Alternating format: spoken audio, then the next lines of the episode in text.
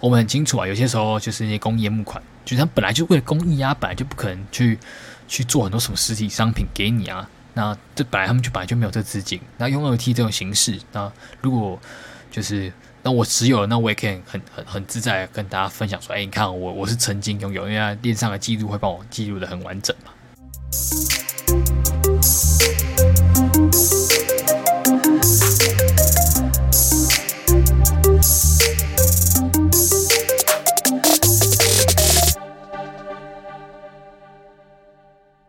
欢迎收听本周的区块链大小事，每周带你轻松聊区块链上有趣的事。Hello，大家，先跟大家赔个罪啊，那这周就是稍微延误了一周，那就是我跟低头呢就有一些各自有一些事情，那我们就刚好延到这周。那刚好这两周呢，市场的情况也是像云霄飞车啊，就是骗炮啊，就是骗大家爽一波。那最近的情况也是不太确定。那我觉得还是要做好功课，do your own research，那还是最重要的。那我们这一集的导读呢，还是准备了一些我觉得很不错的一些文章跟新闻来跟大家做分享。那这一集比较特别，这一集只有我 Zino 会跟大家分享。那毕竟我们大家各自有各自的生活要去奔忙嘛，毕竟活着就最赚了。那就由我来尝试看看，那独立录音，看会不会有不一样的火花。那首先呢，我们第一篇的导读新闻呢，是是来自我们鼎鼎有名的萨尔瓦多。那萨尔瓦多呢，顾名就是大家最熟耳熟能详啊，就是他从大概去年前年他就开始就是将比特币来作为国家的法定货币嘛。那这样的举动，这样的行为呢，呃，也得到了很多的不同的立场的看待啊。当然有很多人觉得反对嘛，觉得说会把他的国家摧毁，因为的确他目前所持有。他拿国库的资金去持有比特币，目前都还是亏钱的。但是萨尔多他非常的坚定啊，就是他认为就是这是一个长期的趋势，而且我觉得他的这样的一个行为其实是可以是有一个脉络的啊，因为毕竟看到，假如说我本身我自己国家的货币是非常的疲弱的，甚至我国家的货币就是非常没有用，国我们的就是货币的那种购买力是很低落的。然后国民呢，就是国家国民不爱使用。然后，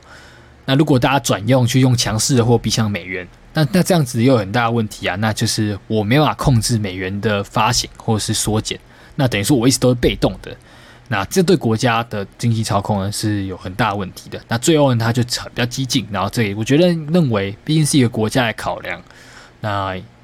以我们的角度，我们可能看不懂。那可能他是背后是有很多专家。但当然不确定，那就是我们可以好好看，期待一下萨尔多是怎么样去建立的。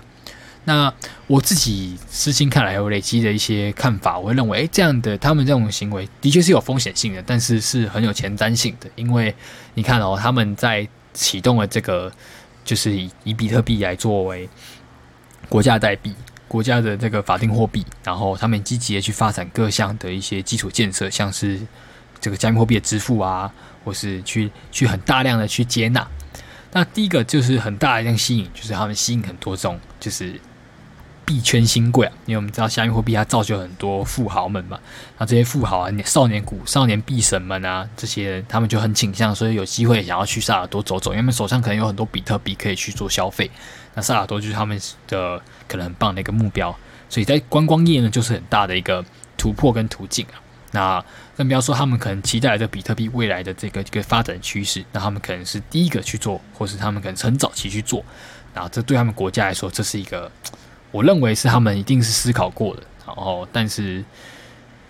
当然我们不确定成功与否，但我觉得是很值得期待的。那这次的新闻就是说，他们目前在萨尔多在启动了一个计，既有计划，因为我们刚才说了嘛，他们把比特币作为国家的一个法定货币，但是整个国家的国民又不认识比特币，那这样会是一个很大的问题嘛？那所以虽然他们也积极的在发展一些可能基础的建设啊，尤其是支付方面的，那更重要还是自己国民们对于比特币的教育，就至少他们认识什么是比特币。那他们目前就积极的推广了类似像这种比特币的一种教育学程吧，就是他们积极的去。去发展这个比特币的教育，去推广比特币，让一般的民众呢可以理解哦，比特币是什么？比特币的发展，比特币的用意，跟比特币未来的发展的用途。那当然可能会以他们国家的想法来去做植入。那我相信这是必要的，因为毕竟你当已经把这个比特币它划成一个国家等级的，那教育本来就是很基本的，因为你总不能跟你法律已经这样设定了，但是你法律生效了，我们比特币成为国家的法定货币，但是实际上你的国民们，你的就是你的噱头打好，但是你的实际上你的整个萨尔瓦多里面的商家根本没有人在采用，没有人要使用，那就整个本末倒置了嘛，所以。去这些比特币的交易，我觉得非常重要的。而且，这当然，如果你个国家都认为这是一个趋势，那去做教育，让人民们、让自己国民们也很提早就学到了所想要的嘛，让这个国家这个竞争力可能也是一个一个推广吧。好。那这大概是我们这个第一篇新闻啊。那我自己也是很期待啊，因为我像我自己很积极在做，我们像我们做这个区块链大小事，或是我个人在大学社团里面，哎，我也很我也很积极的，因为我觉得我认为这是一个，就是我们也很多时候我们会被这种就是某种这种艺术行为吧，就是我们也认为这种去中心化或者比特币它整个的历史跟这个脉络，让人真的是有一种吸引力。那当我们认识到了。有得到了某一种，还是这种这个典范转移，那我们就想要蛮积极的，想要去诶，可能去跟别人来讨论，或是告诉别人，诶，我现在看到的是什么？那不一定别人会接受，但我会觉得这种类似的一种科普啊，或是一种介绍，对我来说也是，我也我也很积极想要去做尝试的。好，那进到我们第二个导读的新闻，那第二个导读的新闻呢，可以延续到刚好是做一个延伸，延伸到。我们本周的这个专题，也就是这个这个 SBT 灵魂代币有关的专题，那就是这个 Gitcoin。Gitcoin 它推出了所谓的区块链护照 Gitcoin Passport。那我们首先先简介一下什么是 Gitcoin。那 Gitcoin 呢，我们在上一节专题其实有提到，有所谓的 GitHub。那 GitHub 它是一个就是开源开源程式代码的一个。这个开放平台嘛，就是你是工程师，你会打 coding，然后你很喜欢去做这个程式语言的创作，然后你可以上面去做开源的，然后你可以使用大家的共有的资源。那 Gitcoin 呢，它就是专门 for 区块链嘛，因为很多可能大家在区块链上有很棒的 idea，然后做成智能合约，但是它有这个 idea，但它可能受众偏小，那它就可以透过 Gitcoin 去做这个募资，那所以它就 Gitcoin 它就做这个开源代码的这个募资的平台。那为什么跟上一题的专题有关呢？就是目前 Gitcoin 呢，它就是延续的就是类似 S 这个灵魂代币的这种想法，因为它毕竟他们是一个募资平台嘛，他们可能也很重视就是这个这个募资者，就是供应者跟这个这个这个协议或者这个创作者他们的来历或者他们的一些过往的经历，那这可以协助他们去做募资啊，或者做任何的这个这个投票权益的使用。那我觉得是他们所在意的。那当然，我们要怎么去累积这个？就像我们在这个灵魂代币讲到了嘛。那这个我们在区块链上，我们的地址本身它具不具有灵魂？它具不具有这个声望的累积？那就是他们看重的。那他们意识到这个问题呢，他们就去推出了这个所谓的这个 Gitcoin Passport，就是一个去中心化的一个识别证。大家可以透过这个 Passport 这个护照呢，让用户呢透过这个护照去收集各式各样的印章。那这个印章就像是 SBT 目前正在过渡期正在做使用的这个所谓的这个 POAP，或者是这个 Proof of Humanity，就是去做一个印证，然后把它盖在这个印，盖在这个 passport 上，然后先不要可能因为为要避免这个可能是地址会被害嘛，那我们现在把它放在这个 passport 上，然后来做一个尝试。那我觉得这是可以去看看的。因为就我们像我们一在在这个 SBT 这个灵魂代币的这个专题里面就有讨论到嘛，就是有没有很多这种需要被累积的这种线上声誉啊、线上的身份，甚至我们的医疗记录啊，这个其实是很重要的累积的。那它是有别于资产，它是另外另外一类的资产。那它的累积也是很重要，也可以帮助我们去做一些判别。那我觉得这个 Gitcoin Passport 呢，大家可以有兴趣可以去找看看，说不定你有一些技能，你可能是可以得到一些，就是得到一些类似这个 POAP 的这个认证，你可以把它印在你的这个 Gitcoin Passport 上。好，那这就是我们这个第二篇的这个导读新闻。那这跟专题有关，所以我认为可以跟大家一起讨论，也蛮有趣的。那接下来的两篇新闻呢，都很酷，它都是我们这个我们这个 Web Two。嗯，这个传统车厂的大佬们所开开发的，都跟 NFT 有相关。那，第一个比较大为的就是我们这个兰博基尼，蓝宝坚尼呀，这个每个男孩的梦想。我自己还好，我这对开跑车都还好。我喜欢的车子就是大台一点，可以载很多喜欢的人出去玩。那那对我来说比较比较实用。那蓝宝坚尼呢，他们目前要发行 NFT，然后他们的发行的整个玩法呢，其实非常特殊，也非常有趣。就是他准备每个月要发行四张 MT，然后包含了三张一千九一百九十三呃一百九十六点三美金 USD，然后这是无限量的，然后跟一张一千九百六十三美金的这个限量六十三张的特别版，然后会发行八个月。那每个月呢，如果你就是参与他的这个玩法，就是你每个月可以去收集三张 MT，那你可以开出一个奖励。那如果你每个月收集四张，收集满四张，你看它总共有八个月嘛，每个月收集满四张，你可以得到一个金色奖励。那如果你过去八个月当中，你都有银色或是金色奖励，你可能就可以得到一个生命最大奖。那当然还有一些小奖励嘛，你可能在收集的过程中有各种不一样的。那你看哦，这个游戏就很酷嘛，就很很符合我们这个这个蓝宝坚尼啊，受众本来就是那些有钱的。大哥哥大姐姐们嘛，那他就可以透过这个蓝宝坚尼的玩法，他就是反正每个月你就花钱嘛，所以就是可能对他们来说几百块、几百美两两三百美金啊，几千美金啊，就是小钱嘛。那可是你看啊，很有趣嘛，因为你可以这在收集这个蓝宝坚尼的这个这个 NFT，然后最后可能有一个神秘大奖。那我就按照这种这种奢侈品名卡，可能最后的神秘大奖是直接可能给你一个蓝宝坚尼的很重要的配件，或是给你一个可能可能。或是我们像开，就是我们把想法开放一点，那可能就是像是我们提到那个 POAP 的证明，就是可能蓝宝坚尼开给你，然后可能接下来你可能可以去，就是当蓝宝坚有新出新款啊，你都可以像被贵宾一样招待啊，或是你可以拥有怎么样的折扣？那我不我不清楚，那我觉得这个神秘大奖可以到时候看看，但就是很有蓝宝坚的的风格啊，就是削钱，超削，每个月都要削你的钱，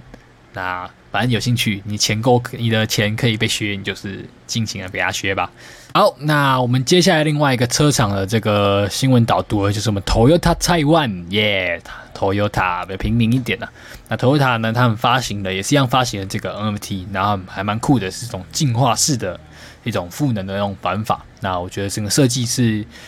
呃，蓝宝坚尼那个就是完全的就是玩玩钱呐、啊，就是钱就对了。每个月就是要给他花钱，那这个 Toyota 这个它的设计的玩法，我觉得非常的创新，也蛮有趣啊。那它呢，就是推出了总共有四十枚的限定的这个 NFT。那除了它这个 NFT 呢，可能会有它的独家的赋能，那可能就是就是他们整车厂的一些辅助啊，或是一些可能折扣，或是类似优惠之类的以外，那他们还有所谓的这个这种互动的机制。就这个四百这个 NFT 的收藏家都可以去完成一些指定的任务，那完成任务之后，他们的 NFT 呢就会有所进化。那我们可以透过抽奖再去获得一些空投。那获得空投解，还有这些空投呢，他们可以透过抽奖来获得一些空投。那他们这个 NFT 呢是一种盲盒，那盲盒的解盲呢会有一些不同三有三款不同的风格的车库。那持有者呢，如果在指定的期间内，那还去参加的一参加。彩蛋活动，那他们的车库呢？就是他们获得这个 NFT 的车库呢，还可以升级停入了七款，就是其他有其他风格的这个目前他们推出的这款车号 GR 八六新车的 NFT，所以总共会有二十一种进化的排列组合，所以我觉得非常的酷啊。那就是整个看起来他们现在都会把这个 NFT 啊，然后跟传统的这做一种新效的搭配。那我自己觉得玩法如果很创新。都很值得大家去关注。如果你本身就有这个需求，或是你对这个汽车啊，或这种跑车你都很有兴趣的话，我觉得是可以看看的。啊，这大概是这两个车厂的导读。好，那再来另外一个有趣的一个新闻导读呢，是就是我们这个 Phantom 的钱包。那 Phantom 钱包也是我们在前两集的这个这个钱包被害的事件没有提到嘛？它是我们 Solana 里面最大型的一个。这个类似在类似以太坊上的小狐狸钱包，那 Phantom Phantom 钱包就是在 Solana 链上的非常著名的这个热钱包。那我们一直都知道，在我们的钱包，我们的钱包的只要在活跃当中，就会常常收到一些奇怪的可能 NFT 的一些空投。那这个飞人钱包他们意识到这个问题，因为很多这种诈骗的这种空投 MT 啊，就是空口给 MT，然后来路不明。啊，如果你点进去，你可能你的钱包就会遭受到一些骇客的一些袭击。所以，既然我们都我们的就是比较清楚，就不会乱点。那但是很占空间嘛，那就是它丢在你的钱包里面。那 Phantom 钱包现在推出了销毁功能，就是你可以去销毁那些就是被诈骗空投的，就是你不知道谁给你的，你把它销毁，甚至销毁过后，它会给你一些代币的奖励，手上拿的 SOL 的代币奖励。那我觉得这个功能呢，非常的便民啊，因为我们知道就是有很多那种就是来路不明，就知道那是诈骗东西传给你的，然后你也不可能去点开它嘛，因为你要提防，有时候不小心按到就完了。那现在有这种销毁功能，可以得到一些奖励，就会很期待那些诈骗的，刚才多空都给我一些，让我赚一些钱。那我觉得这是可以值得看看的，而且我觉得蛮值得赞许的。那可能这功能过后，我觉得在区块链上，我就有累积的一个技能，就是还是要好好观察，就是目前这功能接下来的发展，因为可能说不定这功能又成为一个骇客攻击的一个小漏洞，那都不确定。那我觉得要还是要做好观察，就是随时随地要保护好自己。好，那最后有一个温馨的小导读，也就是最近非常好看的一个 Netflix 的韩剧。那我自己没看，但我听到很多人推荐，因为我更喜欢睡魔，睡魔更好看，这边推荐大家。那这边这个 Netflix 韩剧呢，就是这个非常律师。那非常律师呢，它里面的讲述的应该就是我记得看那个。简介嘛，他就是一个律师呢，他是智商非常高，但他患有一些自闭的自闭症类群的障碍症，那 ASD。然后这个女主角是这个有这个这种状况嘛，然后后来成为律师，然后她整个成长的故事，那非常的温馨，而且这过程也非常就是剧情也非常好看。那我看看简介啊，那有有兴趣可以自己去看。那目前呢，因为本身他们也是在在刚好有提到这个这个 ASD 的症候群的。的这个议题嘛，那目前他们这个这这个戏剧的这个制作公司跟 Polygon，也就是以太坊上的很著名的 L L Two 车链，要合作推出一个 NFT 项目，叫做“非常鲸鱼俱乐部”。那因为鲸鱼呢，这个形象也是在出现在这个剧中，就是作为一个一个温暖的象征嘛。那就是他们推出的这个。这个 NFT 的俱乐部呢，是主要的是一种公益的形式，就是要让让这个这个 NFT 项目呢，来让大家去关注这个公益的，去协助这些症候群的一些基金会啊或什么的。然后我觉得，其实我觉得 NFT 啊，作为募款啊，因为我们很清楚啊，有些时候就是一些公益的募款，就是他本来就为了公益啊，本来就不可能去去做很多什么实体商品给你啊。那这本来他们就本来就没有这资金，那用 NFT 这种形式，那如果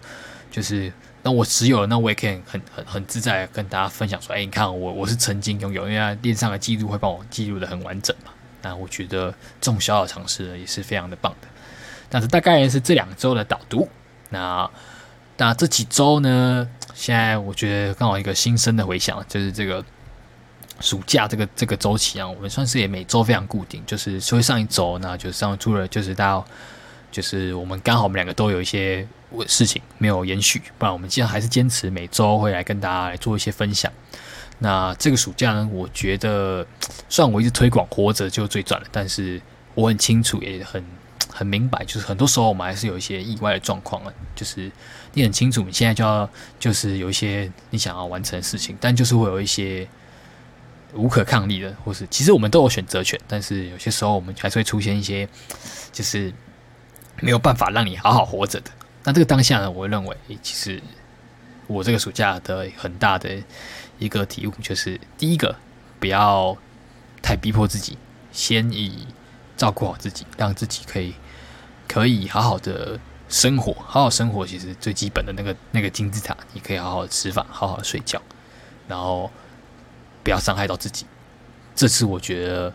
因为我在这个暑假过程中的确会遇到一些这种情绪的障碍，然后或是遇到一些就是会引起我情绪状况的的一些事物。